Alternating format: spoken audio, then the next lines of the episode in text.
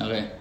Hello，大家，大家好，欢迎大家又来到催眠 NLP 心理学，我是袁熙。我是 One Piece 一张，哎，没错，今天的标题很耸动啊，是啊，，啊，叫做易章老师口条很差 对，如何用 NLP 克服表达障碍？哎、其实那个呃，如果你有你有你有长期在看我们节目啊，是是是就是听我们节目对，听我们节目，或是你看 YouTube NLP 小教室，其实你应该会发现说我我好像有时候那个重复性的字会一直不断的出现，是是它有是一点点像口疾，是那今天就要来跟各位说为什么会这样，没错，没错，没错，而且也要特别感谢有一个那个听众的回应。对啊对啊，哎、对啊因为我看他是非常正面的回应，对他说，是是哎、是这个这个节目感觉蛮好听的，好像对是讲这样，对然后他说，可是哦，有一位老师口条很差，啊，就是我啦， 就是一张 老师。那其实其实哎、我们也想说，刚好有这个回馈，其实就趁着这个机会跟大家说一下这个。对对对啊，所以也很感谢这位听众给我们对回，馈。其实其实呃，有有来我们实体课的学员，应该是大大家都会知道这个情况是什么这样。对，那那个待会就来跟各位说为什么我你口条会差对口条会那么差哦，对对好像对对对讲起来都不是很顺，卡卡顿顿的。对，为什么？为什么？哎、这很有趣嗯是啊！不过还是要讲一下，因为易章老师口条差，跟你不一定有关 系啊。啊、所以对啦，所以今天的节目适合怎么样的你来听啊？用易章老师这个最好的例子跟大家说。是啊，是啊，是啊，因为这个就是那个它反映到一些可能我们会有一些特殊的状况，没错，对，或是说我们可能会有一些啊、好比心理压力啦，不管是什么哈，你都可以克服它。没错啊、首先就是如果你也有表达障碍这种问题，嗯例如说很容易紧张，容易紧张，很容易口吃口对气，，口急啊，然后这个上台呢就没自信是啊是，或是有些人哦，他工作的时候很威风，可是面对异性的时候啊就很害呃，羞，就很害羞，对，然后就是那个。就是，或者是啊，嗯，他只要在群众当中哦，是也许他外表不出色啊，什么，是 他群众当中他就觉得哇，自己好像不如人，不如啊，于人。是呢，他身体就开始反应了，对对对，哦，好比例哪一种说反应？那个不是，因为他不如人会有什么反对，应？你都对，觉得自己不如人，然后然后还有一点有有生理反应，那也蛮奇怪 的。没有，就是你可能会出现一些生理证据，好比好比例如说讲了什么哦口疾啦，或是什么的嗯啊、嗯或是或是可能呃冒汗啊，嗯啊嗯，冷汗直冒。嗯，然后还有啦，就是有人问啊，说啊，所以你们学那个什么 NLP 催眠啊、心理学啊，真的能克服障碍吗？嗯哎，这个那个就是好像每次跟朋友解释的时候，是就是会有几个瞬间都觉得说自己很像是什么诈骗集团，对对对对对对就是在讲一些空泛的名词。不过啦，其实确实心理学是可以克服许多障碍。那这个是障碍不论是什么样的层面哦，其实你只要抓到它，如果是来自心因性的，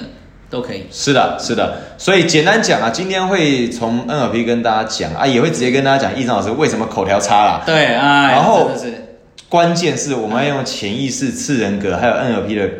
关键啊，没错，跟大家讲你表达障碍可能的因素是什么。没错，关键更重要的，嗯我们要告诉大家，那你有没有办法利用 NLP 或心理学的方法，来让你的工作表现更好，爱情当中更有自信，表达口条都变更好？是是是是哦是，那一开始我相信大家很有兴趣啊，伊长老师要跟大家讲一下，就是为什么有人说你口条差啦？就是那个，其实如果你看看我们的影片啊，嗯或者就是影片啊，或是你听 podcast，或是你有来上过我们的课，你也会是发现一个情况，就是我好像很多很多辅助词，是然后有时候同一个词我会连续讲好几次才接下一句。是其实大家有没有发现，什么样的什么样的症状会出现这个？哦叫其实我有妥瑞症。哦对，，所以就是等于呃，因为对于妥瑞症来说，其实他们会有几个情况，嗯好比他会呃那个无法控制的发出怪声音。是是哎、是其实我在小时候真的因为这样，那因为我我的父亲不懂，是他因为这样就是等于是嗯骂骂我好几次这样。哦，然后再来就是那个小时候只要跟只要跟跟父母讲话，就是就是会会紧张到，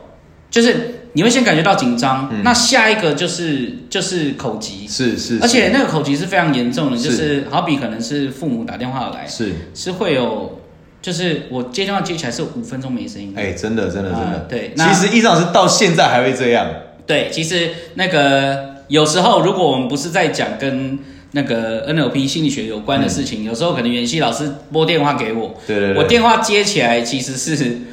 讲不出话，对 讲不出话来哦，等于是电话那一头都没声音。对对对然后袁熙老师他还帮我补，他说：“哎哎，那个你是不知道讲什么？ 对，哎，对对对，后后来后来我就会，如果我真的讲不出来，我就先把电话挂掉，用打字。对对对对对对，因为易章老师会有点近乡情怯啦。什么界限不不知道不是什么近乡情 怯，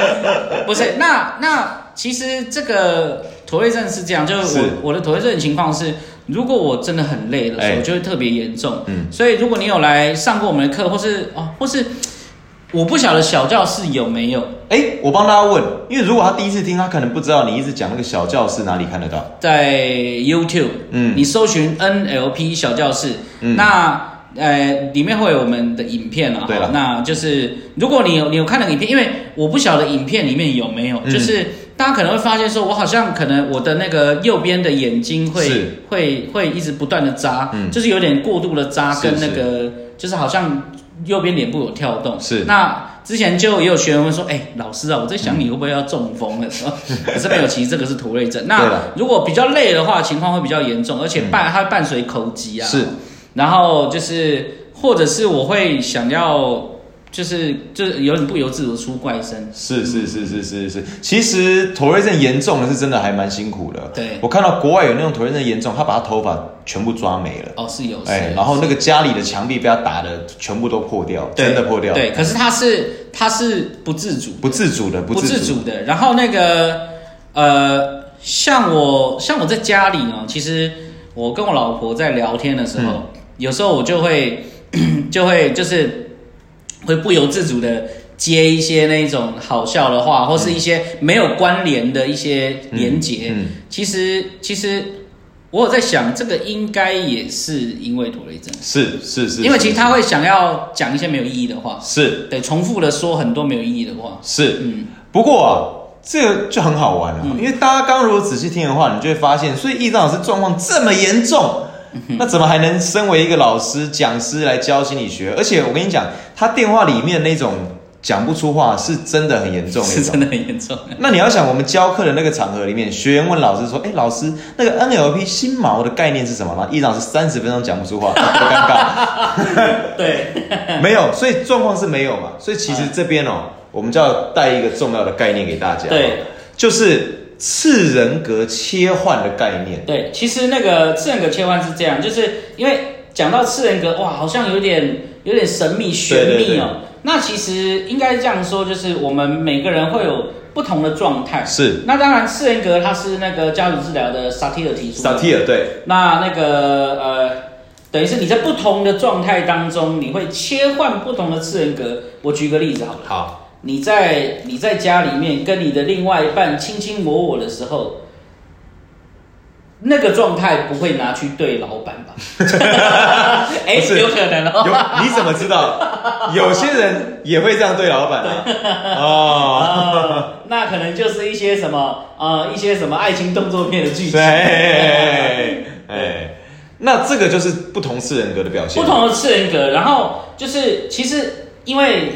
你的你的潜意识底下分了很多不同的部分，是那每个部分它各司其职嘛。是好比例如说，你可能有时候走在路上，哎，突然灵光一现，想到了一个什么，是那就是什么，就是你的创意的次人格。突然在这件事情上想到的方法是嗯所以之前其实蛮流行一种心、心理技巧的，是就是当你遇到问题的时候，你就是你就是就是当你卡住的时候，先不要想，嗯，你先去放松的做一些事情。是是是那这个时候，因为你的意识退下了，是潜意识往前嘛，是潜意识等于是它积极帮你在协调这些，是嗯那有可能在哦，好比你在游泳、打高尔夫的过程中，哎、突然有想法，是是是对，你知道国外就常有人说，哎，创意都是在厕所里面发现的。对啊，或者 洗洗澡的时候，对，哎，真的是，对真的是，那就是潜意识为你工作的好证明。没错没错。没错其实关于这个次人格切换的概念，哎，你要不要讲国外那个外科医师的那哎个、那个、那个例子？那个也是非常精彩啊。嗯就是那个，哎，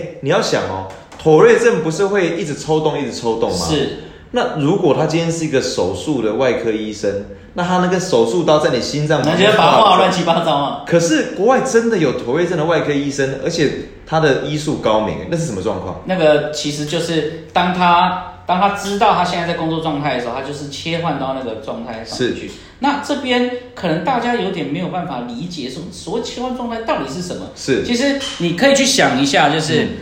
你的任何一次可能发怒啦，是，或者是大哭啊，是是不是？是不是当你大哭跟发怒过后，你都会觉得说，哎、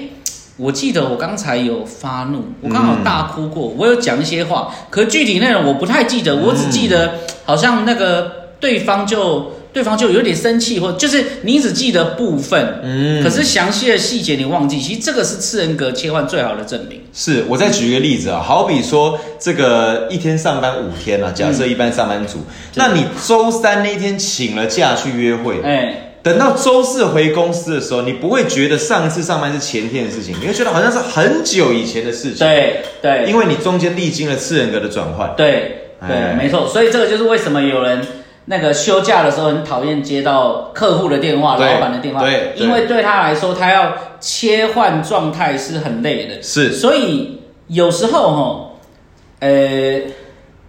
其实大家可以大家可以运用一下这个方法，是，就是你下一次，嗯好比你你在那个家里非常放松的状态的时候，是你去看看你在工作上的成就，其实你会觉得不可思议， 真的因为其实你是用另一个次人格去看另一个次人格，是是对是是你甚至会怀疑说，哦，我当初怎么会做成这样，很酷，很不错哎、哎、这样真的、哎，嗯真的是这样，真的是这样。像我现在看以前写那个论文啊，哎就觉得哇，我竟然这么天才，能写这么好。对，哎、那哎不过你那个你那个最近袁熙老师你的论文怎么样？啊，我论文得了一个论文奖啊，哇，还获得三万元的奖金。 哦，真的啊，重点是三万元的奖不金，是啊，重点是很荣耀啊。 哦哎、 OK 嗯不过这也是我们想跟大家强调，其实坊间教 NLP 老师很多。啊对，那像我啊，跟易章老师啊，我们除了教学以外，其实我们在研究啊，然后那个专业的项目上也是在精进啊，嗯因为是是我们深深觉得说，如果这个老师他本身其实不懂心理学，嗯他其实没有专业，对那他如何把 NLP 跟心理学给教好？没错没错，是没啊错是没啊错，你要不要讲一下你最傲人的成就？呃，那个我等于在那个，哎，我是从我是从一六年吧，是是是一六年吗？还你是说第一本是不是？对，不知道是一六年还是一四年，好像一四，好像一四，对，就是我出版了全华人第一本，全部都是讲 NLP 技巧的专书。专书因为从从那个，因为之前哦，之前其实你你华人找得到的 NLP 的书，它都是包某一个特定的主题。嗯，好比例如可能是什么家庭啊，是或者是亲子啊或是亲子什么的职场啊哦，或者是什么个呃投资啊什么的。嗯，哦，那那个可是从来没有一本是完完整整的把 NLP 的技巧是很精准完整的讲出来。是是那有的话也都是国外的译本，是是那是反而我们华人没有这样子的书是。那我就在在一哎不一四年一六年的时候是出版了是第一是本，然后呢，在隔了几年，在一九年的时候又有第二本对，啊、对等于是全华人第一名跟第二名你都包办了啊、对对对，而且大家了解，专书是那个排序上等级最高的啊、哦专。书是排上等对级对的对对，价值上面啊，也就是好比说那个那个文章啊，然后是那个什么学位论文等等的，专书的那个排序价值是最高的。哦哎， OK 是的，是的，是的。啊、哇，那所以袁熙老师，你是说我很有价值吗？哦，当然我就是这个意啊 思，这样大家还没听出来吗？ OK，哎、其实其实那个哦，今今天我的状况不错，是所以就是我镜头一帧的那个比较少，对对对对所对哦以没有发现我今天那个重复的字比较少。有，可是有刚才在那一瞬间有稍微短暂的停顿有有有有有那个其实在转换，所以其实大家听完这一集，也可以仔细的再听听前面或是未来的几集，易让是讲话的时候，什么时候他进的状况比较多，你就知道他那天比较累啊。对， 或是说你你看影片看我那个的右边的肌肉跳动比较多，就是对啊头对啊一阵稍微发作的时对候啊这样，，那当然了，两位这么优秀的老师，如果你要多看我们的东西，其实如果你还没追踪 Instagram，欢迎你可以搜寻是 NLPI 点 TW。是，那那个当然就是线上，如果你是在你是台湾的是，的听众，嗯就是我们在五月的时候，对，有会实体课，对，会有一个实体跟大家见面的机会。是那工作坊，对，那详情的话，你那个搜寻嗯对，你在 Google 上面搜寻全新策略就可以。那新心是心脏的心啊，负心汉的心啊啊，，就是那个你没良心的那个哎心， 没错没错全新策略，你就可以得到相关的资讯。是的那当然你也可以索取免费的 NLP 实战技巧手册。对，我们还有五集免费的课程，在全新策略网站都有。对，没错，没错。哦，当然了，话说回来，那么面对你看，易障老师妥瑞症这么严重，他表达障碍都能克服、啊，而且我这边偷爆一个易障老师料，希望他老婆没在听啊。啊，就是易障老师在那个感情这一块、啊、哎非常厉害。当然，当然他现在结婚了啦，哈、哎啊，已经是收山了。啊收山不过你不要看他这样讲话会卡哦，哇，他可是非常会运用他的口条、哦。，哎对，这个就是呃，当然就是就是一样，你要你要转换情绪，是。转换你的状态，转换思人格。是，所以为了让大家更能够应用 NLP 哈，来搞定你这个表达障碍，嗯我们就要介绍一个 NLP 的基本假设、基本概念了啊哈。当然这是认知性的，等一下给大家点方法，就是这个基本假设叫做任何人能做任何事，什么意思啊？对，就是呃，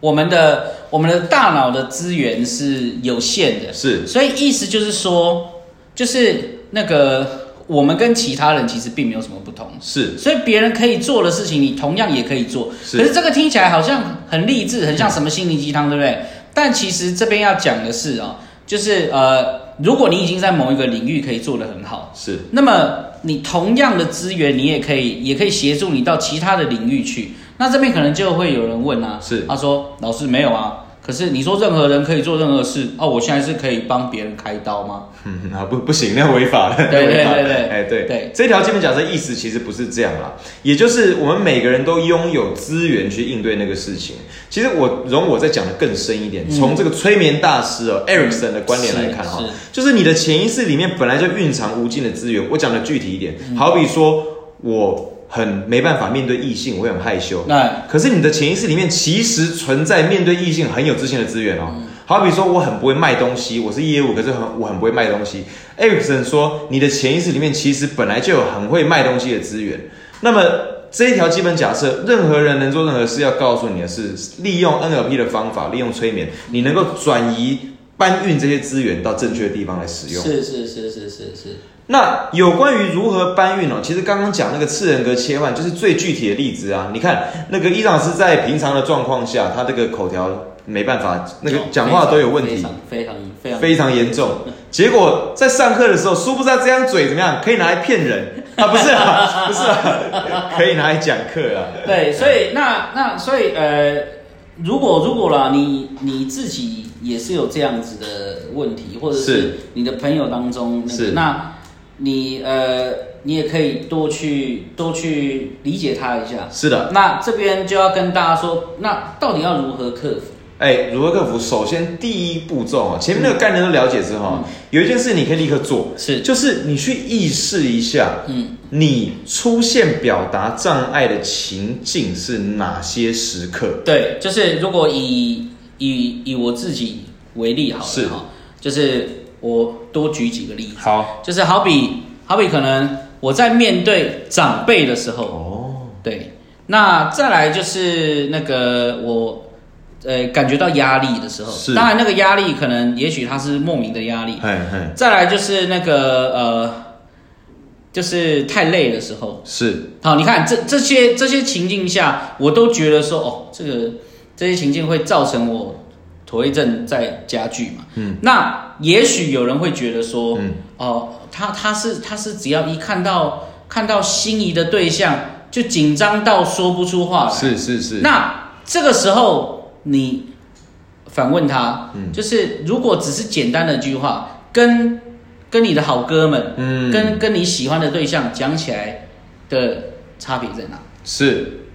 那你就会，你就你就会发现哦，他就是他就是会，他就是会给这个紧张的紧张的情境一大堆更，就是他会产出更多的情境来告诉自己说，这个情境下我很糟。对，嗯对对对对对对。那接下来下一个步骤就是直接使用。没有障碍的资源带到障碍的情境当中了。嗯对，这个我举一个很具体的例子啦啊好你不知道，我不知道大家有没有看过那个这种科普新闻哈、哎就是说一个人哈、他走那个独木桥，好、没有训练过的人，对走独木桥是不是会很晃、很晃、很晃，嗯然后快跌倒，然后甚至跌下来？可是他发现很奇怪，我如果在室内榻榻米上面。贴一个细细的胶带，比独木桥更细。这个人竟然走的怡然自如，，啊对，那之前甚至有甚至有那个更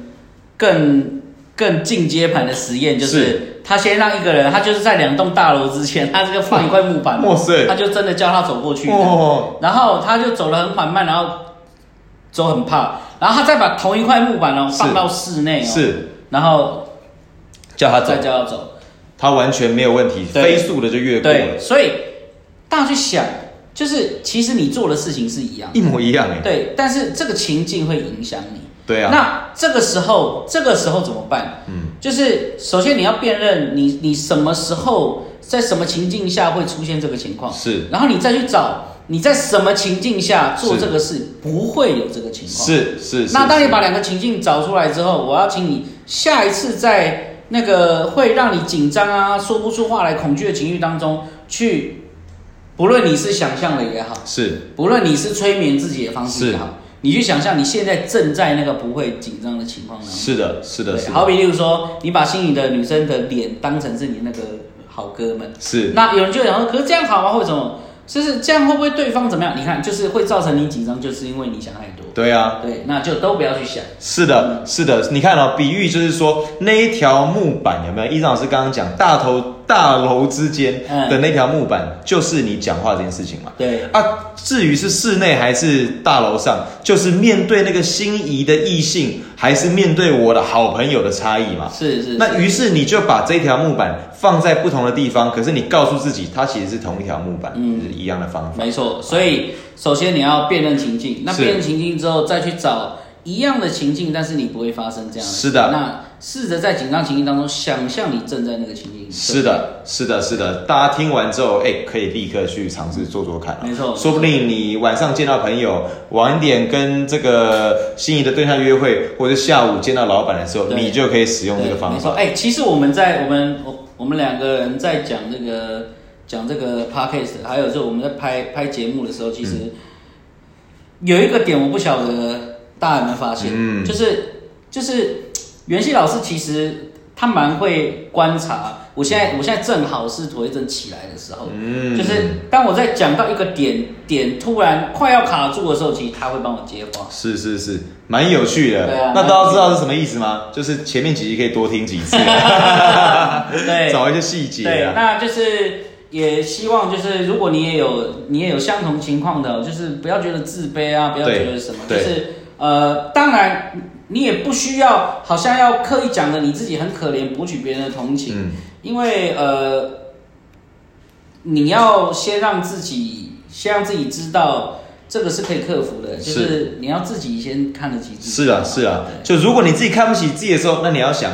我都看得起一张。哎，不不是不是啊，不是那个意思啊。对，他说易章老师这么严重，我都看得起 看得起他。 他。哎没有啦，其实今天哦，我也很开心，就是对我们两位老师，易章老师能够用他自身的这个例子，他很主动说，哎，这个也来跟大家分享，对勉对励对一下我们对对学员对啊对。不过对啊不。过，未来有机会可以跟大家分享一下对对更悲惨的事情。哦，对对对，啊我们的更悲惨身世揭对露更了。悲惨的事情。好，是那如果大家想看更多我们的影片哎，甚至是免费的讲义，甚至是免费体验，我们帮大家催眠，可以在哪边找到？呃，你可以上网搜寻全新策略，嗯嗯，那那个是全心全意的那个全心哈，负心汉的心啊就是那没良心的那个心，全新策略。那你呃可以上网，可以可以在上面拿到那个免费的手册，是电子手册，然后跟我们课程的资讯。是的，是的，是的，还有五堂免费的课程是线上的，没错没错那另外就是日常啊，你可以多看一点，我们两个每一篇都我们亲自写的啊、嗯科普资讯，你可以找 Instagram